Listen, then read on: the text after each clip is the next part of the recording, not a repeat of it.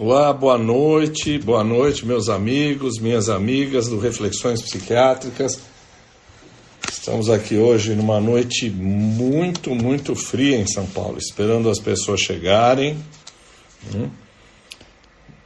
Daqui a pouquinho. Olha a doutora Laura que deu uma entrevista maravilhosa. Olha o meu filho aí. Annelise, boa noite. Uh, recomendo fortemente a live que fizemos com a doutora Laura Andrade, com a professora Laura Andrade semana passada. Dona Adri Cachane, doutora, não podia faltar. Brito, quando, Brito? Fala logo aí da nossa entrevista.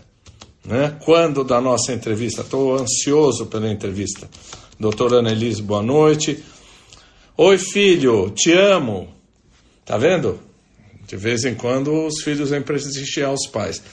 Bom, enquanto esperamos a doutora Patrícia Rosca, doutora Henry Dina, olha aí, como vamos falar de mulher, um tema pesado, vamos colocar uma coisa sobre a mulher aqui?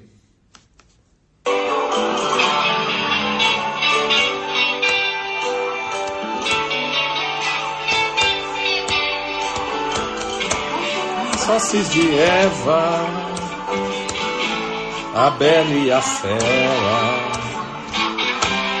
Um certo sorriso de quem não quer. Sexo frágil, não foge à luta. E nem só de cama vive a mulher. Olha só, e agora, como é que continua? Hum? Por isso não provoque, é cor de rosa choque. Patrícia entrou. É cor de rosa choque. Professora Patrícia chegou. Não provoque, é cor de rosa choque.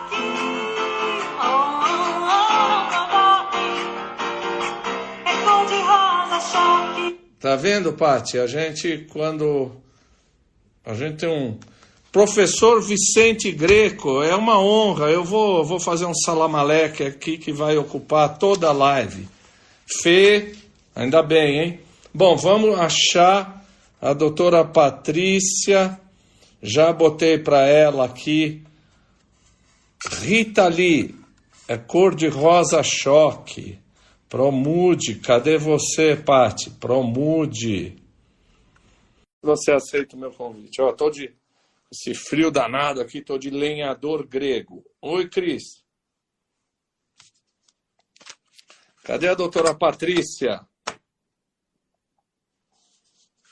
Doutora Patrícia. Hum. Ela quer me deixar nervoso. Vamos lá, doutora Patrícia. Patrícia, não chegou ainda aí o convite para participar da live? Só tem gente ilustre aqui hoje, professor Vicente Greco, o, o meu filhão, né? doutora Henridina. Ué, não me, me, Querida, você aceito, pronto, te aceito. Cadê você, doutora? Como você não está conseguindo participar, Patrícia? A dona, eu pedi para entrar, eu sei, eu já te aceitei.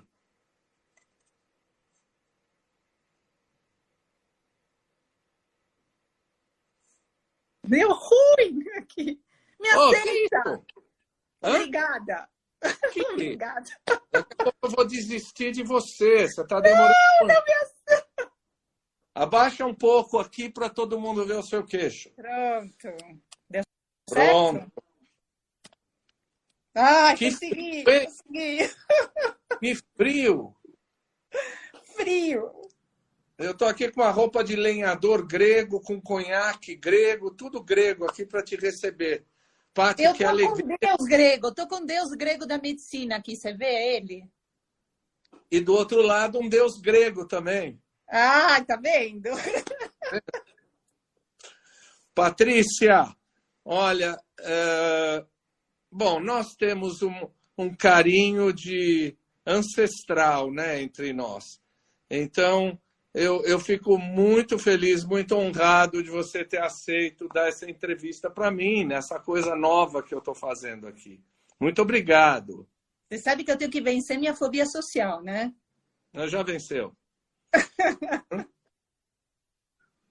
Então, é uma honra te receber aqui no canal.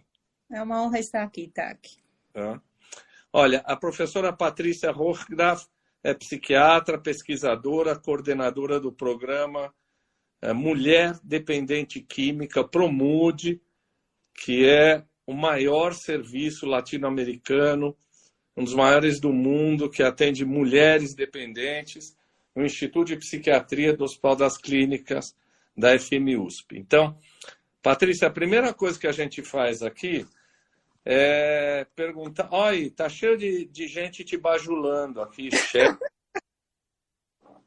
Só tem puxa-saco, só tem puxa-saco aqui, olha aí, olha outra aí. Pati, conta para nós um pouco a tua trajetória profissional. Outra aí, a Cris Megali também, outra puxa-saco. Conta para nós a sua trajetória, como é que você resolveu fazer psiquiatria, em que momento triste da vida você resolveu fazer psiquiatria. Conta um pouco da história antes de entrar no Promude. Tá bom. Vou contar um pouquinho no comecinho, depois a gente conta do Promude. Você sabe que eu sou argentina, né, tá? Que você é grego e eu sou argentina, né? Nasci lá. Ninguém é perfeito. Pois é, nasci lá. E eu sempre segui muito meus tios, né? Eu sou apaixonada pelos meus tios, pela minha única tia, que é uma psicóloga que dava aulas na UBA, na Universidade de Buenos Aires, algo parecido com a USP daqui, lacaniana, né? Bom, psicanalista, né? Como todo argentino, né? Ligado na psicanálise. E meu tio, porque eu sempre fui apaixonada desde pequenininha, é geriatra. E ele fez o primeiro centro de dia para velhinhos lá. E eu era pequenininha, devia ter 5, 6 anos, e ele me botava para fazer fichinha de paciente, né? Então eu já fazia fichinha vermelho para diabetes, verdinho para hipertensão, e eu fazia fichas. Então, assim, eu queria fazer medicina, e claro, queria fazer psiquiatria, né? Porque a medicina e a psicologia juntas só podia dar na psiquiatria. Só que eu fui trazida para o Brasil. E aí o meu sonho de fazer a faculdade lá, o Nacional Buenos Aires, que era o secundário lá, o colégio de lá, e fazer a faculdade lá, vim para aqui no Brasil. Me trouxeram para cá. Mas deu certo, entrei na USP, deu certo, consegui entrar, fazer medicina. E no terceiro ano estava eu e o Paulo Jaco. Você lembra do Paulo? Claro. Os claro. dois eles queriam fazer psiquiatria. Então, assim, todo aluno de, de medicina queria ir para cirurgia, queria ir para pediatria, fazer gineco. Então, tinha onde ir, né? Você procurava um cirurgião, você procurava um gineco e conseguia. Ninguém queria fazer psiquiatria. Não tinha penteiro querendo fazer psiquiatria. Só tinha o Paulo e eu, né? Então a gente foi lá bater na psiquiatria e a única pessoa que nos aceitou foi o Arthur. O Arthur Guerra coordenava o GREA naquela época. A Ambuli nem existia naquela época. Acho que você ainda estava nas fraldas, ainda nem pensava nessa, nessa história. Senão, quem sabe eu teria mudado minha trajetória. Mas a única pessoa que nos aceitou foi o Arthur, e o Arthur coordenava o grupo de álcool e drogas naquela época. E assim eu fui parar na psiquiatria no terceiro ano da faculdade. Aí, quando eu fui prestar vestibular, vestibular, bom, era um vestibulinho para residência, né? Não deixava de ser um vestibular. Obviamente, eu prestei para para residência em psiquiatria e aí entrei na psiquiatria e entrei no GREA. Né? Logo que entrei na psiquiatria, fui para o GREA, porque era onde eu já estava desde o terceiro ano. Quando estava entrando na psiquiatria, o Arthur virou e falou assim: Bom, agora você escolhe uma linha de pesquisa. Né? Agora você vai escolher uma linha de pesquisa não tinha muita ideia do que fazer, mas não tinha mulheres. Você sabe o que eu estava pensando hoje? Pensando um pouco em você, no que eu ia contar, né? Porque depois você aparece muito na minha vida aí também.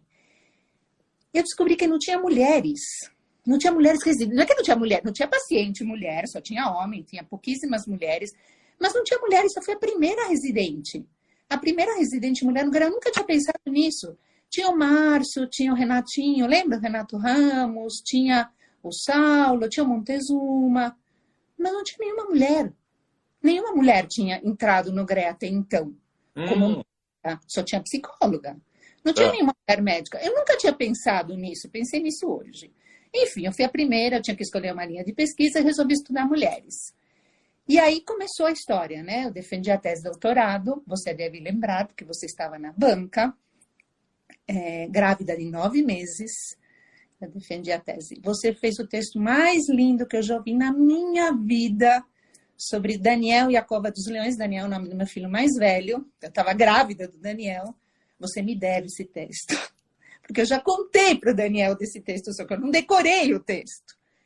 Foi um dos textos mais lindos que eu já ouvi, e assim começou né, a história. Eu defendi a tese sobre mulheres dependentes de álcool e drogas em novembro de 95. E aí, o que, que aconteceu? Cansei Cansei de álcool, de drogas, de mulheres, cansei. E aí eu decidi que eu queria tratar algo mais fácil, né? Algo assim, você dá remédio, melhora, né? Queria fazer algo bem mais fácil do que tratar dependentes de álcool e drogas. E tive a linda ideia de ir para um bulim que estava começando. Você lembra disso? Claro. Eu descobri que tem algo muito mais difícil do que tratar álcool e drogas, sabia? Bulimia e anorexia.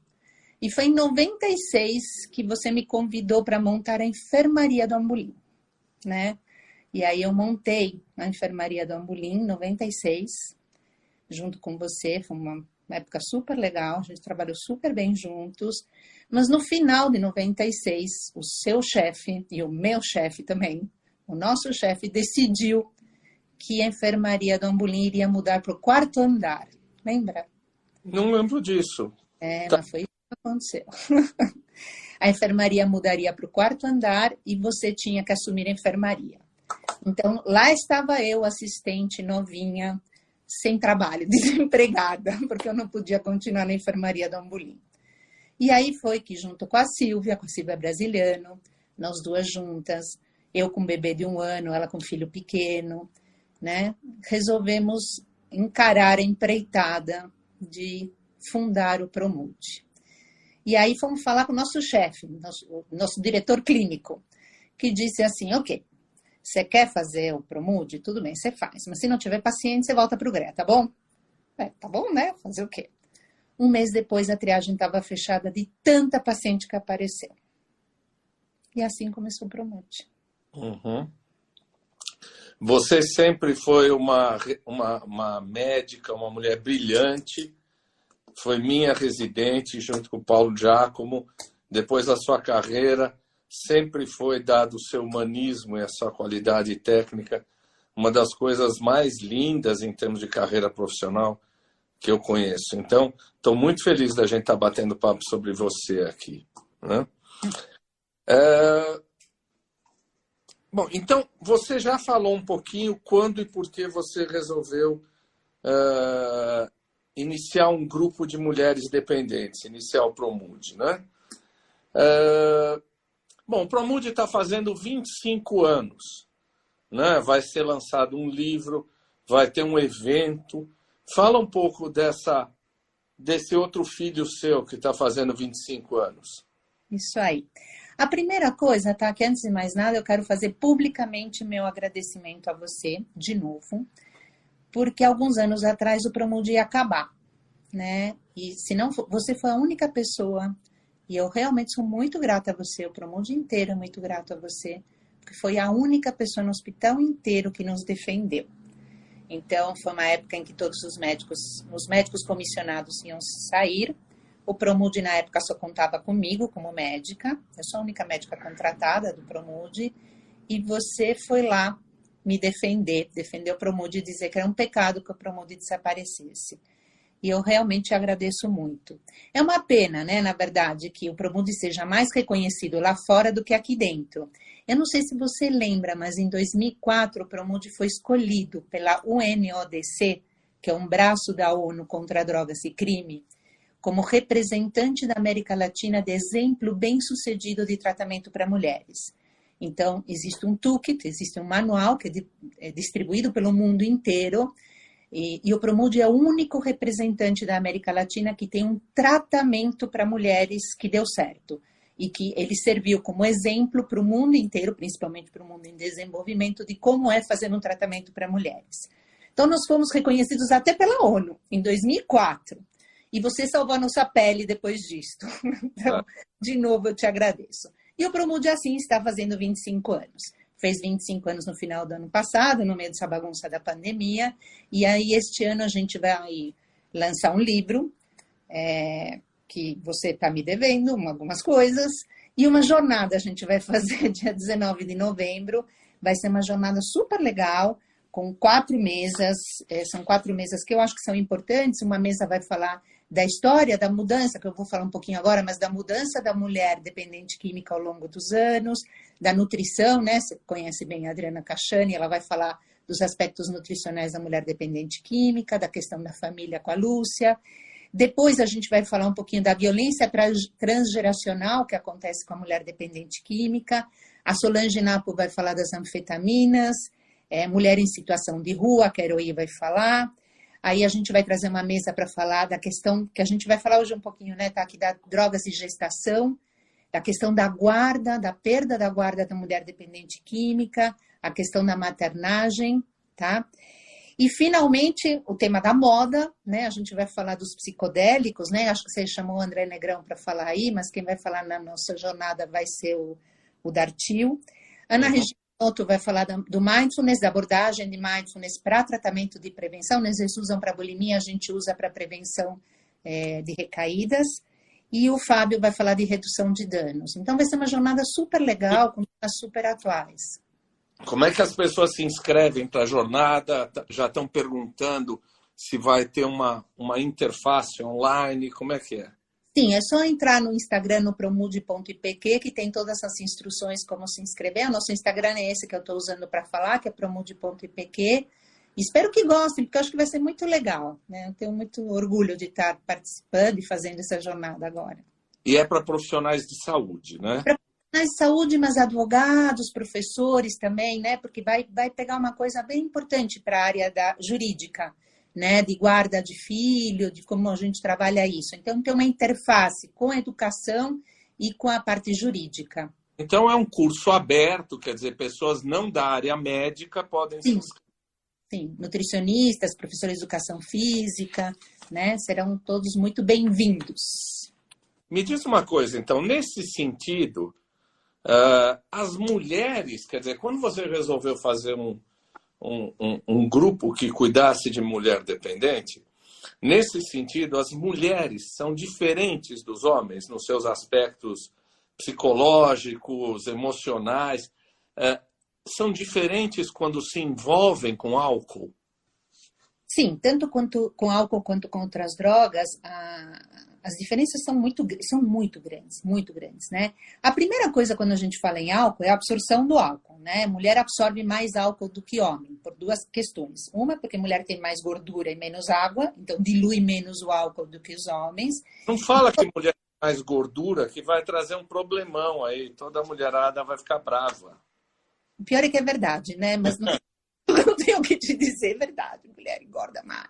Mas mulher tem mais gordura corpórea, não é nem sempre porque ela é mais gorda, ela tem mais gordura corpórea do que o homem. Então, ela acaba diluindo menos o álcool. E tem menos aquela enzima que metaboliza o álcool, tem menos na parede do estômago. Então, também absorve mais álcool do que o homem. Para piorar, a mulher é mais vulnerável, todos os órgãos são mais vulneráveis ao álcool do que o homem. Então, pancreatite, hepatite, miocardite, todas as ites possíveis em todos os órgãos são mais graves, mais precoces nas mulheres, provavelmente por ação do estrógeno. Então, é, tudo acontece antes e mais grave na mulher. Mulher morre mais por álcool do que o homem, né? Então, já começa por aí as diferenças. Tem outras diferenças que não são, são físicas, né? Então, as mulheres têm uma progressão mais rápida do alcoolismo e das outras drogas do que o homem. Mesmo que comece a beber mais tarde, chega no tratamento com a mesma idade né? E tem uma questão que é uma questão triste, mas que ainda acontece, que é o estigma contra a mulher dependente de álcool, né? A mulher é muito mais estigmatizada do que o homem. Eu costumo perguntar na triagem, às vezes, é, o que, que a mulher pensa do, do, alcoolismo dela. E ela mesma fala que é mais feio a mulher beber do que o homem beber. E é mais feio, doutora, né? É muito mais feio a mulher beber do que o homem beber. Então, o estigma existe não só é, das pessoas em geral, mas das próprias mulheres dependentes. Tem uma outra questão que eu acho que é grave, que é a falta de empatia ou de acolhimento dos profissionais de saúde, né? Então, quando eu vou dar aula, normalmente eu pergunto assim, peço para as mulheres levantarem as mãos, quantas mulheres foram no médico, no ginecologista, e o médico perguntou se elas bebiam ou usavam drogas. Isso raramente acontece. Quando pergunta é para passar rápido, assim, você bebe? Ah, bebo socialmente. Então tá bom. Sei lá, o que é bebo socialmente, né? Pode ser bebo socialmente e encher a cara todos os dias, né? Mas os médicos não perguntam. Imagina se vai perguntar se usa cocaína, ou usa outras drogas. Não pergunta, né? Então, essa outra questão que eu acho que é bem diferente da, dos homens, né? Eu aprendi com você que tem um negócio chamado efeito periscópio nas Telescoping mulheres. effect. É? O telescoping effect. Telescoping effect. Como é que é isso? É que vem mais rápido, é isso que você falou? Isso, Todas as doenças mais rápido. Ou seja, elas começam a beber mais tarde, mas chegam no tratamento com a mesma idade, com o mesmo grau, o maior grau de gravidade. Isso acontece não só com álcool, mas com todas as drogas, com maconha, com cocaína também. também. Eu acho que as pessoas tendem mesmo.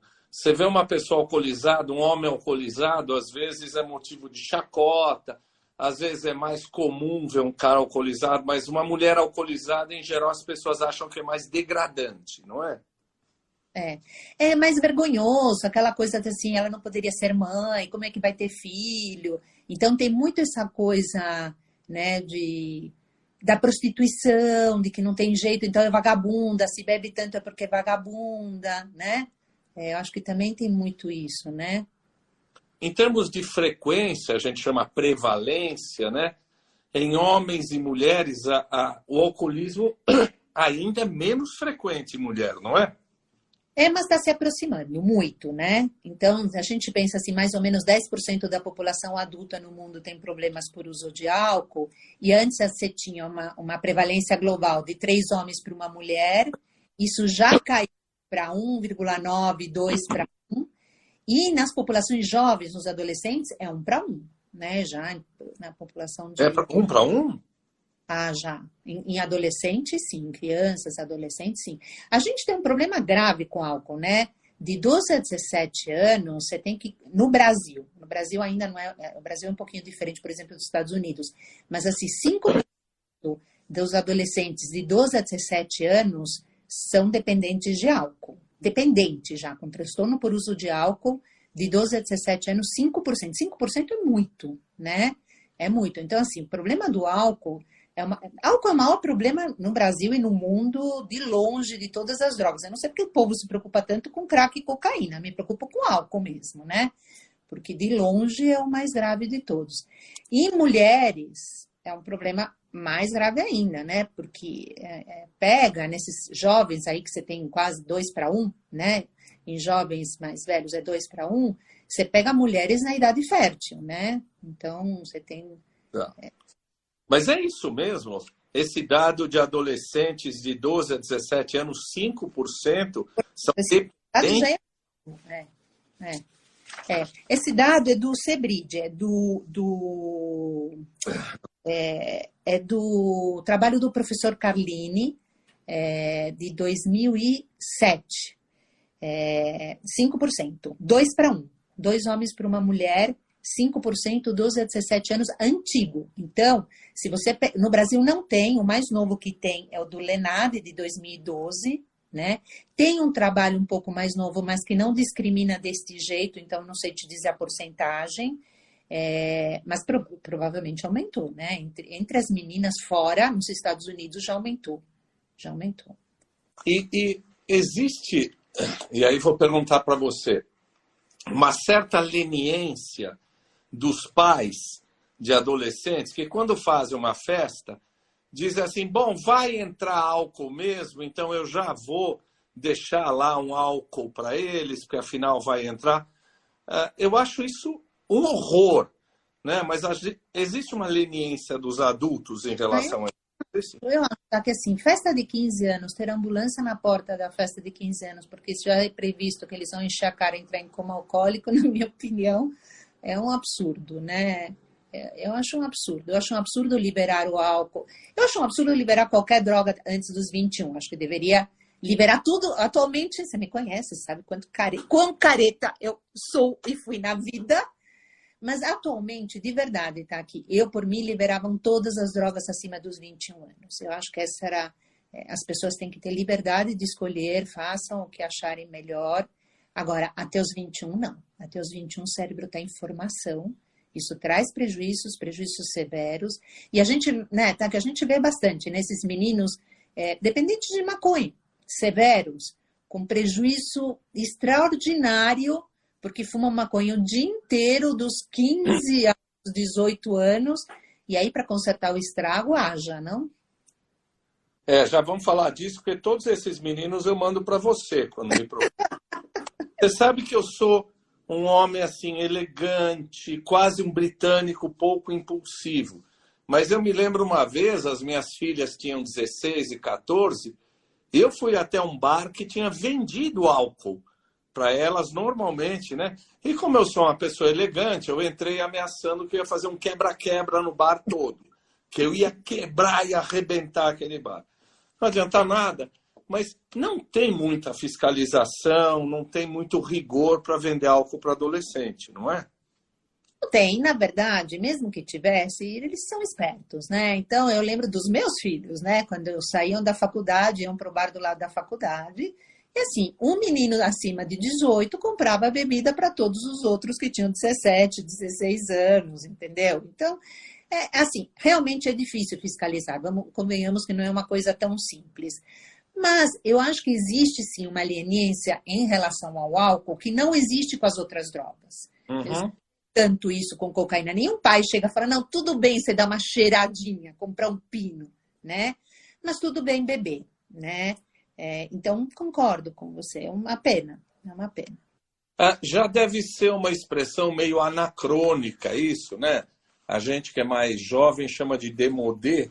Aquela história, né? Se falava muito antes. É, a mulher com, sim, com a síndrome do ninho vazio, os filhos foram embora. Aí ela bebia escondido em casa. Ela tinha álcool escondido, bebia. Isso, isso é um pouco antigo, mas tem ainda alguma validade? Tem. Tem. Eu acho que ainda a gente divide muito em grupos, né, de mulheres alcoolistas. Eu sempre falava que tinha dois grupos. Hoje eu posso te falar que tem três grupos de mulheres Ah, é? alcoolistas, né? É, um grupo que é o grupo de meninas que começa a beber junto com os meninos na mesma idade, muito cedo, tem uma progressão do alcoolismo muito semelhante. Tem um grupo de mulheres que começa ainda a beber na meia idade. É, é a síndrome sim do ninho vazio. São mulheres que, como eu, eu sempre brinco, né? Que antes tinha um problema, que era depressão e insônia. Agora tem depressão, insônia e alcoolismo, né? Porque começa a beber para tratar um pouco aquela depressão que aparece na menopausa, um pouco pra, como automedicação, para dormir. É muito comum ainda hoje. Você vê mulheres chegando falando assim: olha, e na pandemia, então, assim, comecei a beber para dormir. Não conseguia dormir, comecei a beber para dormir. Está entrando na menopausa os calores, o mal-estar, aquela angústia, aquela tristeza. Os filhos, de fato, saem de casa, muitas delas não trabalham, então tem essa questão, sim, da síndrome do ninho vazio. E o terceiro grupo que tem aparecido, que é uma coisa impressionante, são as pós-bariátricas, né? Então, as Uhum. mulheres fizeram cirurgia bariátrica, a gente tem um terço do ambulatório hoje é de mulheres pós-bariátrica, tipo 8, 10, 13 anos após a cirurgia bariátrica, né? Que coincide né, a partir dos dois anos pós-cirurgia. Eu imagino que talvez diminua um pouco, porque diminuiu muito a cirurgia é, Y de Roux e tem muito mais sleeve, né? Então, estaria menos associada com o alcoolismo do que as primeiras. Mas ainda a gente está recebendo. Então, no Brasil não deve ter mudado tanto, porque continuamos recebendo muitas mulheres pós-bariátrica com problemas por uso de álcool também, que acho que é meu terceiro grupo hoje em dia, né? Ah, quando a doutora Patrícia fala sleeve, quer dizer, manga, é um corte no fundo gástrico, no fundo do estômago, né? Onde o problema aparentemente do álcool é menor. Mas eu fico chocado às vezes com um paciente que eu recebo, o cirurgião não disse para a pessoa que você não pode beber, que você vai virar alcoólatra. né? É, na Vamos verdade, fa- nos é contraindicação absoluta, né, da cirurgia. É. Problema. Agora vamos falar de droga. Quer dizer, é, o quanto é frequente drogas? Você já falou de adolescente, espero que o Lucas esteja aí ouvindo, senão ele vai tomar porrada do pai, que é um britânico, né? O quanto é frequente dependência de drogas em mulheres e quais são as principais características? É assim, drogas é mais frequente em homens do que mulheres ainda, né? É, 3 para 1, mais ou menos. Hum. É, maiores problemas com drogas são maconha, é, de fato é maconha.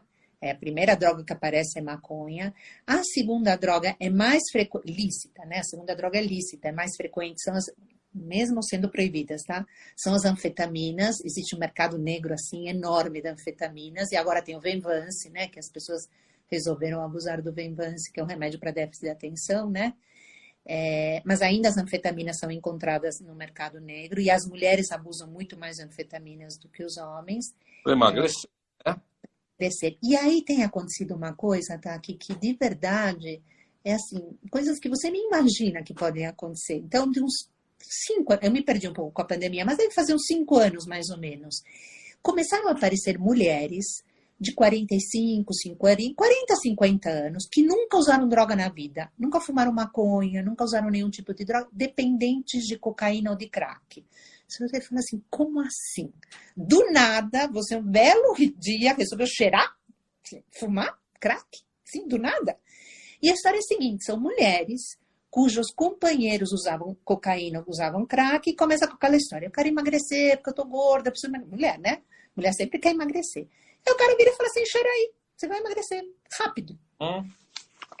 Então, a gente tem uma mudança, assim, assustadora no perfil das pacientes, porque a gente tinha as senhoras dependentes de álcool e as meninas craqueiras ou dependentes de cocaína. Não existe mais isso de senhoras e meninas. Você tem meninas dependentes severas de álcool, e eu já recebi no consultório menina com 25 anos e alterações hepáticas por uso de álcool. Leva muito tempo, né, tá aqui para alguém ter alterações no fígado por uso de álcool. Então, com 25 anos, para você ter alterações hepáticas, você tem que ter bebido desde os 12 muito, mas muito, para chegar nos 25 e começar a ter alterações hepáticas. Então, você tem meninas dependentes de álcool severa e você tem senhoras dependentes de cocaína ou de crack que nunca usaram nenhuma outra droga antes, nem tiveram problemas com álcool. Numa mudança de perfil da mulher dependente nesses últimos anos. Mas eu vejo muito isso mesmo, usar cocaína para emagrecer, né? Para tirar o apetite. E, e, as drogas que eles usam em festas, né? Em raves para ficar acordado? Sim, aí você tem as drogas de desenho, né? Que todo dia é uma, uma novidade, né? Em geral é uma mistura de um estimulante com é, alucinógeno, né? Então, um, um perturbador que a gente fala do sistema nervoso central. Então, são as drogas de desenho, MD, né, êxtase, MD, mas são as drogas de desenho que, na verdade, nunca conseguem aprender, porque todo dia eles fazem uma nova, né? Desenho? O que, que, é isso? Droga de desenho porque são, são desenhadas, em geral até são desenhadas mesmo, tem figurinha, mas são chamadas de drogas de desenho porque você fabrica elas até o bel prazer. Então, você mistura, são misturadas alguma anfetamina ou algum estimulante com algum perturbador do sistema nervoso central, algum alucinógeno, e não são apreendidas, porque vão mudando as fórmulas. Né? Tem uma brincadeira entre o povo da, da área de álcool e drogas, de cada, cada 10 minutos fabrica uma droga nova. Então, a cada 10 minutos você tem uma droga de desenho nova, com diferentes quantidades de substância, que são difíceis de aprender, né? E aí você tem outras drogas que eu acho que são muito, eu fico muito preocupada, tipo o GHB, que é um anestésico de balada gay, né, predominantemente de balada gay. HB. GHB, GHB. Gama hidroxibutírico, GHB, né, que é uma droga de balada gay, predominantemente de balada gay, que o risco de morte por ela é muito grande, né? É, então precisa tomar cuidado. É. Então, assim, aparecem algumas drogas de vez em quando. Tem algumas que, graças a Deus. Por que é de balada gay? Por que, que é mais comum em balada gay isso? porque eles usam para fazer mais sexo, para conseguir fazer mais sexo. Tá. Né? Então, por isso que é usada mais em balada gay. Mas em lugares, não precisa ser necessariamente em balada gay. Ela ficou conhecida como droga de balada gay, né? É, que ela me assusta um pouco, né? Esses é, opioides que está começando a, a, ficar mais forte no Brasil, a gente não tinha, isso é um problema americano, não era um problema nosso. Começa a ver de novo uma dependência de opioides, um abuso de metadona, abuso de, né, de tramal, idas no pronto-socorro frequentes, que era uma coisa que a gente não tinha muito aqui. e que agora começa a ter. Não chegam, tipo metanfetamina, praticamente a gente não tem, não vê, Tá. como tem americanos, né? Uma coisa que eu tenho visto e tenho encaminhado para você, nós temos alguns pacientes em comum, são mulheres, homens também, mas mulheres usando ketamina, cetamina, não é? ketamina. E a gente tem uma paciente no Promude, tá, aqui, que começa a usar ketamina como forma de medicação, né?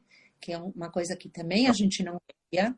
Gente só via ketamina de rua, e aí ketamina usada para tratar depressão, que a pessoa passa a abusar depois do tratamento, que é uma coisa que a gente também não via e que dá um pouquinho de medo, né?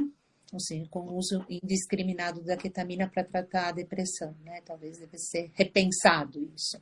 Mas sim, é, eu acho que essa discussão de liberação ou não de droga é uma discussão muito ampla e muito conflituosa, mas é legal você estar dizendo, e a gente vê todo o tempo, que maconha não é uma droga inocente. A gente está cansado de ver, como você falou, adolescente que fuma o dia inteiro e fica com aquela coisa de falta de motivação, que não faz nada, não é? Você vê isso muito, não vê? muito nós vemos, né? Tá? Que a gente tem algumas histórias tristes isso, né? Meninos que chegam a 30, 35 anos, fumando desde muito cedo o dia inteiro, principalmente skunk, é, hashish, ou seja, versões mais fortes, né? Com uma, uma quantidade de delta 9 THC muito mais alta e que vão, vão se perdendo nisso. De novo, claro, se eu tiver que escolher a pior droga do planeta, se eu tiver que pensar assim, qual é a pior droga, a droga que mais estrago causa no mundo, é o álcool. De longe, é o álcool. Não tem nada pior que o álcool. A frequência, Quer? pela frequência. Não, pelo nível de estrago. O álcool demora mais que todas as drogas, mas assim, o álcool afeta da ponta do fio do cabelo até a ponta da unha do pé. Eu já vi para, eh, mulher ficar paralítica por uso de álcool, irreversível. Já vi, bom, pancreatite alcoólica, cirrose hepática, sem contar a síndrome fetal pelo uso do álcool. De novo, é a única droga que causa síndrome fetal pelo uso do síndrome fetal grave, a pior, heroína, cocaína, crack, metanfetamina, nada faz um estrago tão grande quanto a síndrome fetal pelo uso do álcool.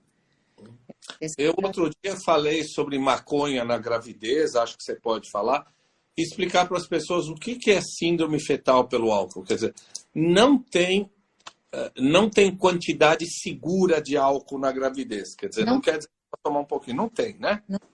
Como não tem uma quantidade segura de álcool na gravidez, o recomendável é que não se beba na gravidez. É claro que se alguém tomar meio copo de vinho, meia taça de vinho, fizer um brinde, não vai acontecer nada.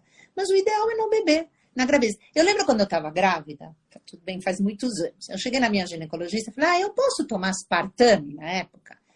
Ela virou para mim e falou assim, olha, você tem a vida inteira para fazer dieta e tomar aspartame. Você precisa tomar aspartame bem na gravidez, uns nove meses que você vai ficar grávida? Falei, ah, pois é, não é verdade, tem razão.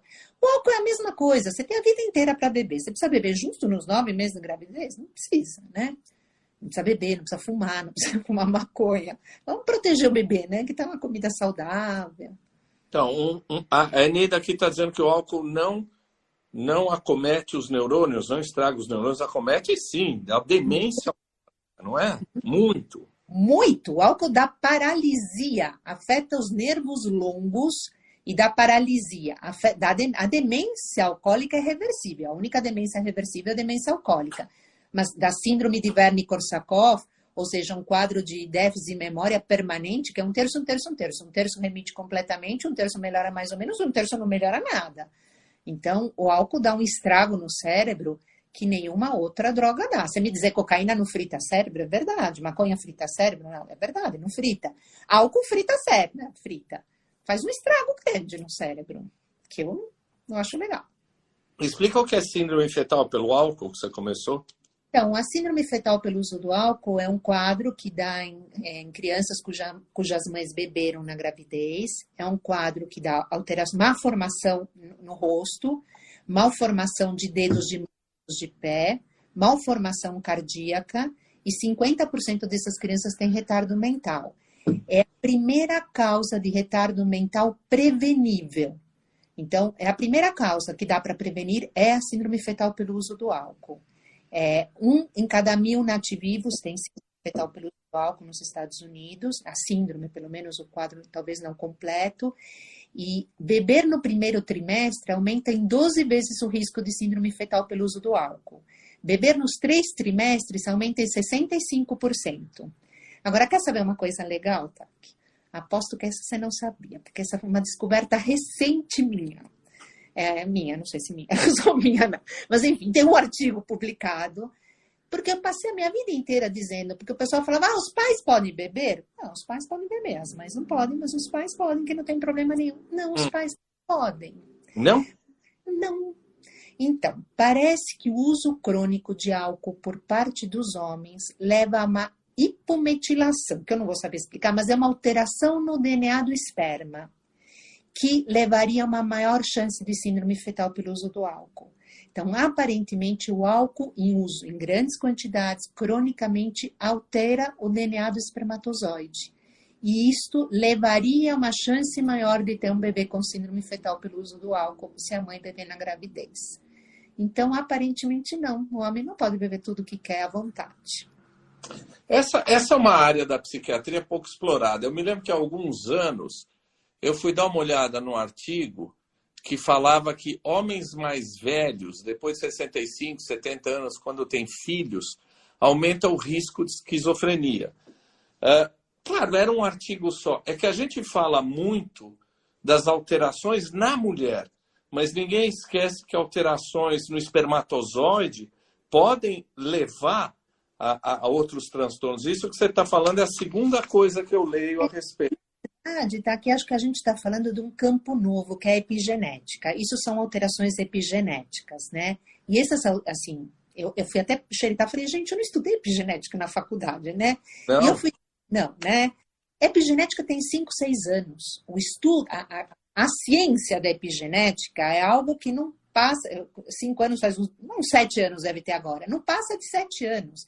Então, são coisas novas. Então, a gente começa a descobrir como esse uso de álcool e drogas altera epigeneticamente é, as crianças que vão nascer, né? Então, é uma coisa muito nova. Então, acho que a gente ainda vai ter muitas novidades nessa área, né?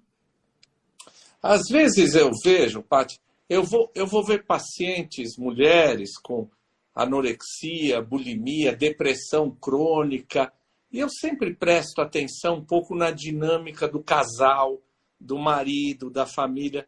É, Eu acho que às vezes é uma coisa nebulosa. É, Mulheres dependentes de álcool e drogas, como é que se estrutura essa família? Como é que é o marido? Tem uma tipologia do marido? É, na verdade, é uma coisa muito interessante no ambulatório, é uma coisa muito gritante, porque quem traz a mulher dependente para o tratamento são os pais ou os filhos, dificilmente o marido, o companheiro, porque o companheiro em geral usa droga, né? E em geral, os homens começam a usar álcool e drogas com os amigos. As mulheres, em geral, começam a usar com os companheiros. E isso se repete até hoje. É tão interessante porque você acha que o tempo mudou, a modernidade. Mudou mais ou menos. Mulher muitas vezes começa a usar levada pelo companheiro.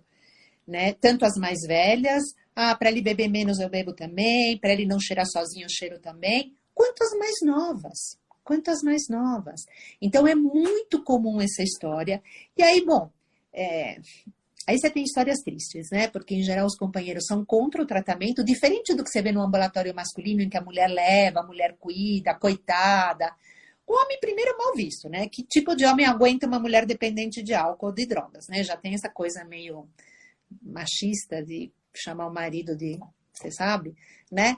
É, e tem uma questão de que muitas vezes eles são contra elas procurarem ajuda, né? Então ameaça tirar a guarda de filho, tanto que a gente tem uma advogada na equipe, Ana Carolina, que é a nossa advogada querida, porque ela é muito importante. Elas morrem de medo de vir para o tratamento e perder a guarda de filho, ou de é, querer se separar e eles ameaçarem. Então a gente tem uma paciente que o, que o, que o companheiro é, abusa dela, não só sexualmente, como psicologicamente, como fisicamente, porque não quer que ela saia de casa, né?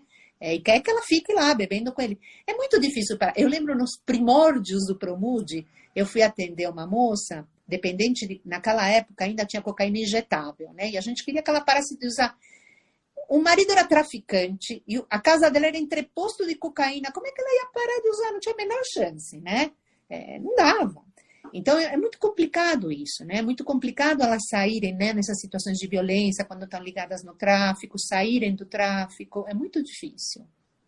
E, e claro que isso deve ser uma, olha, olha a contradição, uma imensa minoria, mas uh, maridos que acham que uh, de alguma maneira, porque o casamento está ruim, porque já não aguenta mais a mulher, quer dizer, enquanto ela bebe, deixa lá, porque, é, ou seja, de alguma maneira ele se beneficia do alcoolismo da mulher, não tem isso? Sim, muito, muito, muito. Elas é, tem uma questão que nas mulheres acontece tanto nas mulheres com transtorno alimentar quanto nas dependentes. Acho que elas têm muitas coisas em comum, mas uma das principais coisas que elas têm em comum é a baixa autoestima, né?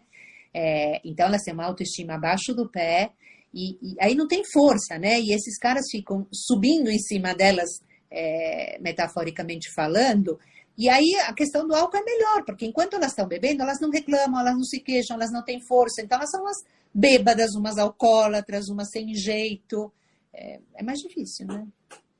A, a, a nossa adorada amiga Laura, que eu falei semana passada, ela deu um show aqui e acho que é, não dá. Eu falei com Laura, acho que às vezes a gente é muito criticado como médico porque fala de questões sociais, econômicas. Eu acho que a gente não pode, não dá mais para ser psiquiatra e ser organicista estrito sem falar das questões sociais, da pobreza. Quer dizer, essas questões, talvez agravadas pela pandemia, pobreza, desemprego, é, ou seja, tem questões no mundo de hoje, no mundo moderno, no Brasil de hoje, que empurra mais mulheres para consumo de álcool e drogas?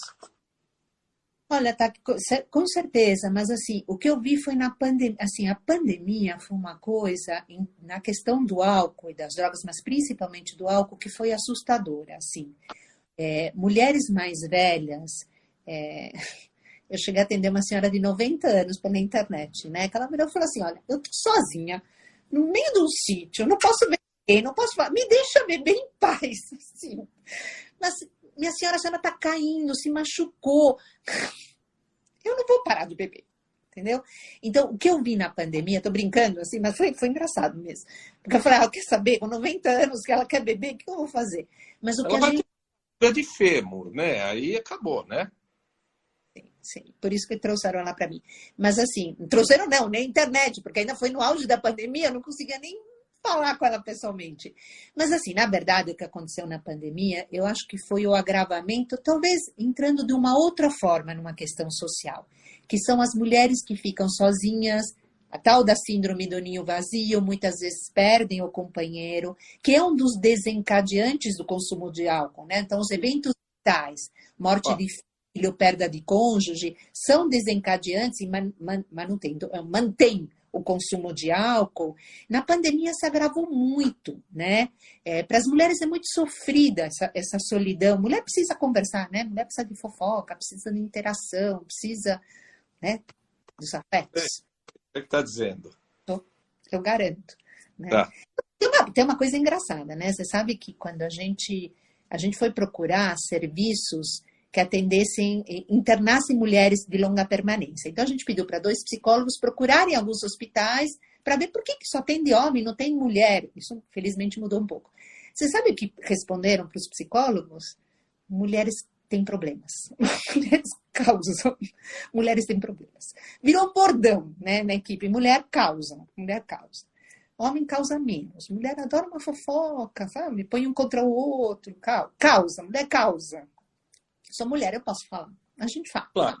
Fala, fala. Tem genética no alcoolismo do homem e da mulher? Tem. Tem. Do homem e da mulher, né? A genética é a mesma para homens e mulheres, dá conta de 50%, aumenta a, o risco, né? De, se você tem um pai e uma mãe alcoolista, você tem um risco 50% maior de vir a ter alcoolismo. Tem um cara chamado Kendler que estudou 1.033 pares de gêmeas monozigóticas, gêmeas idênticas, em lares adotados. Lindo, né? Então, Sim. imagina, a vida inteira dele fazendo isso. E aí ele confirma essa história de 50% de herdabilidade do alcoolismo. Então, assim, quem tem um pai alcoolista e uma mãe alcoolista precisa tomar cuidado, porque a chance de ter problemas por uso de álcool é muito grande. Agora, al alcoolismo é que nem olho azul, né? É, aliás, é, não é que nem olho azul. Se você tem olho azul, é sua mulher tem olho azul, é bom que seu filho tenha olho azul. O alcoolismo não, serve uma chance maior da população geral de ter, mas se você não beber, você não vai ter alcoolismo. Então, o segredo é tomar cuidado e monitorar esse consumo.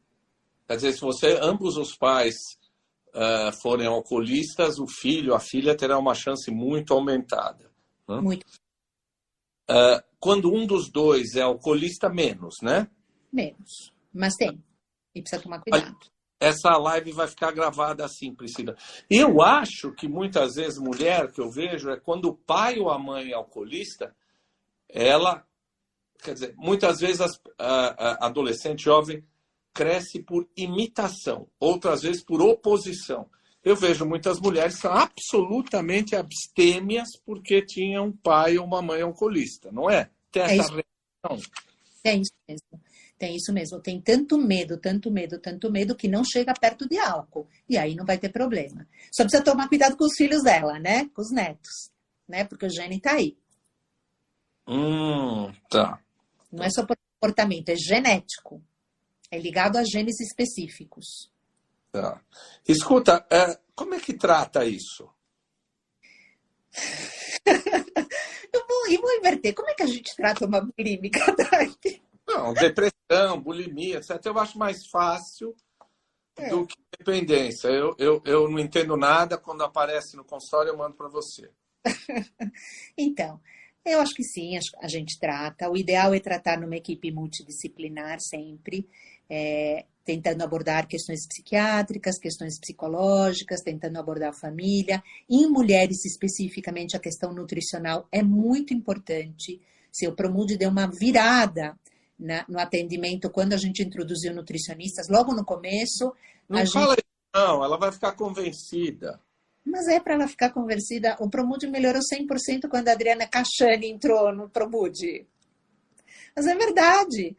Olha, a Silvia e eu somos eternamente gratas a Adriana. Tá bom? Ai, Sim. meu Deus. Uma psicóloga e uma psiquiatra sozinha não deram conta. Precisamos de uma nutricionista. Olha, uh, tem um ditado espanhol que diz cria cuervos. oh, não tem? Seguro. Olha, oh, veja o que você está fazendo. Então, mas o fato é que as mulheres têm uma questão para parar de usar droga, para parar de usar álcool, que é o medo de engordar, né? Então, muitas vezes a gente tinha problemas por conta disto. Fora isso, né, tá que 60% das nossas pacientes têm comorbidade com depressão, com ansiedade, 40% têm comorbidade com transtornos alimentares, né? Com bulimia e transtorno de comer compulsivo, né? A gente tem essa interface e não é à toa. Então, assim, o tratamento tem que ser multidisciplinar, abordando as comorbidades com depressão e ansiedade, fazendo prevenção de recaída, abordando toda a questão psicológica envolvida, as relações sociais. Mulheres procuram tratamento para falar, elas não falam de, do consumo do álcool, da droga, ou do chefe, ou do, do problema legal. Elas falam das relações, dos companheiros, dos filhos, dos amigos, da falta de amigos, de como se inserir no mundo, muito mais do que do álcool e da droga. A Silvia sempre fala uma coisa que eu gosto muito, que é, é, a mulher dependente, antes de ser uma mulher dependente, é uma mulher. Então, a gente precisa abordar as questões da mulher muito antes de se preocupar só com a dependência, senão a gente não chega a lugar nenhum. É mais frequente mulheres sozinhas, solteiras, viúvas, divorciadas, é mais frequente mulheres sozinhas uh, uh, tornarem-se dependentes de álcool e droga? Não, não. Eu diria que é meio a meio. Não, não, não, não é. É assim, estar sozinha é um fator de recaída, ajuda a recair, mas não é um fator que desencadeia o início. O início é muito desencadeado por eventos vitais. Pode ser a morte de um filho, pode ser a morte de um, pode até ser a morte do cônjuge, mas pode ser a morte de um filho, pode ser um desemprego, pode ser um problema de saúde, pode ser a menopausa, pode ser a depressão. A menopausa se relaciona muito com, com o início de consumo de álcool, né?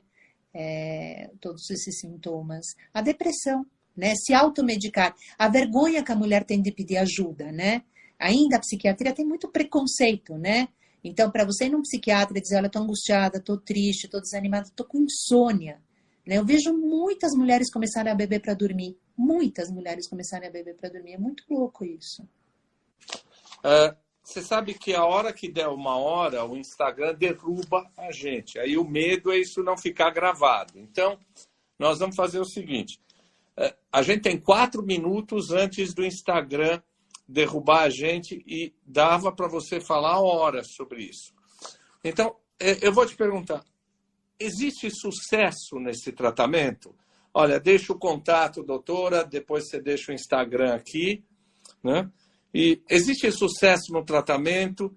E o, qual é a mensagem que você gostaria de deixar para mulheres que têm, têm problemas com álcool e drogas? Você tem quatro minutos para falar isso. Quatro minutos. Sim, existe sucesso, vale a pena tratar. A gente consegue no Promude, no HC, em condições difíceis, 50% de melhora em 12 meses, 80% de melhora em 6 meses. Vale a pena tratar, sim.